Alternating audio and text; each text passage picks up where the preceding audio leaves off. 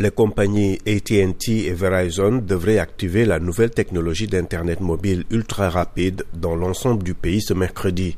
Mais l'autorité américaine de l'aviation, la FAA, s'inquiète de possibles interférences entre les fréquences utilisées par la 5G et celles utilisées par des instruments de bord essentiels à l'atterrissage des avions dans certaines conditions météorologiques et a exigé des ajustements. La FAA a pour l'instant validé l'utilisation de certains modèles radioaltomètres et donné son aval pour 48 des 88 aéroports américains les plus directement affectés par les risques d'interférence. Il reste donc des restrictions dans certains cas. Les patrons de dix sociétés de transport aérien avaient appelé lundi les autorités à intervenir immédiatement afin d'empêcher une importante perturbation du trafic. Les deux opérateurs regrettent pour leur part que les autorités aient mis autant de temps à réagir à ce déploiement de la 5G prévu depuis au moins deux ans.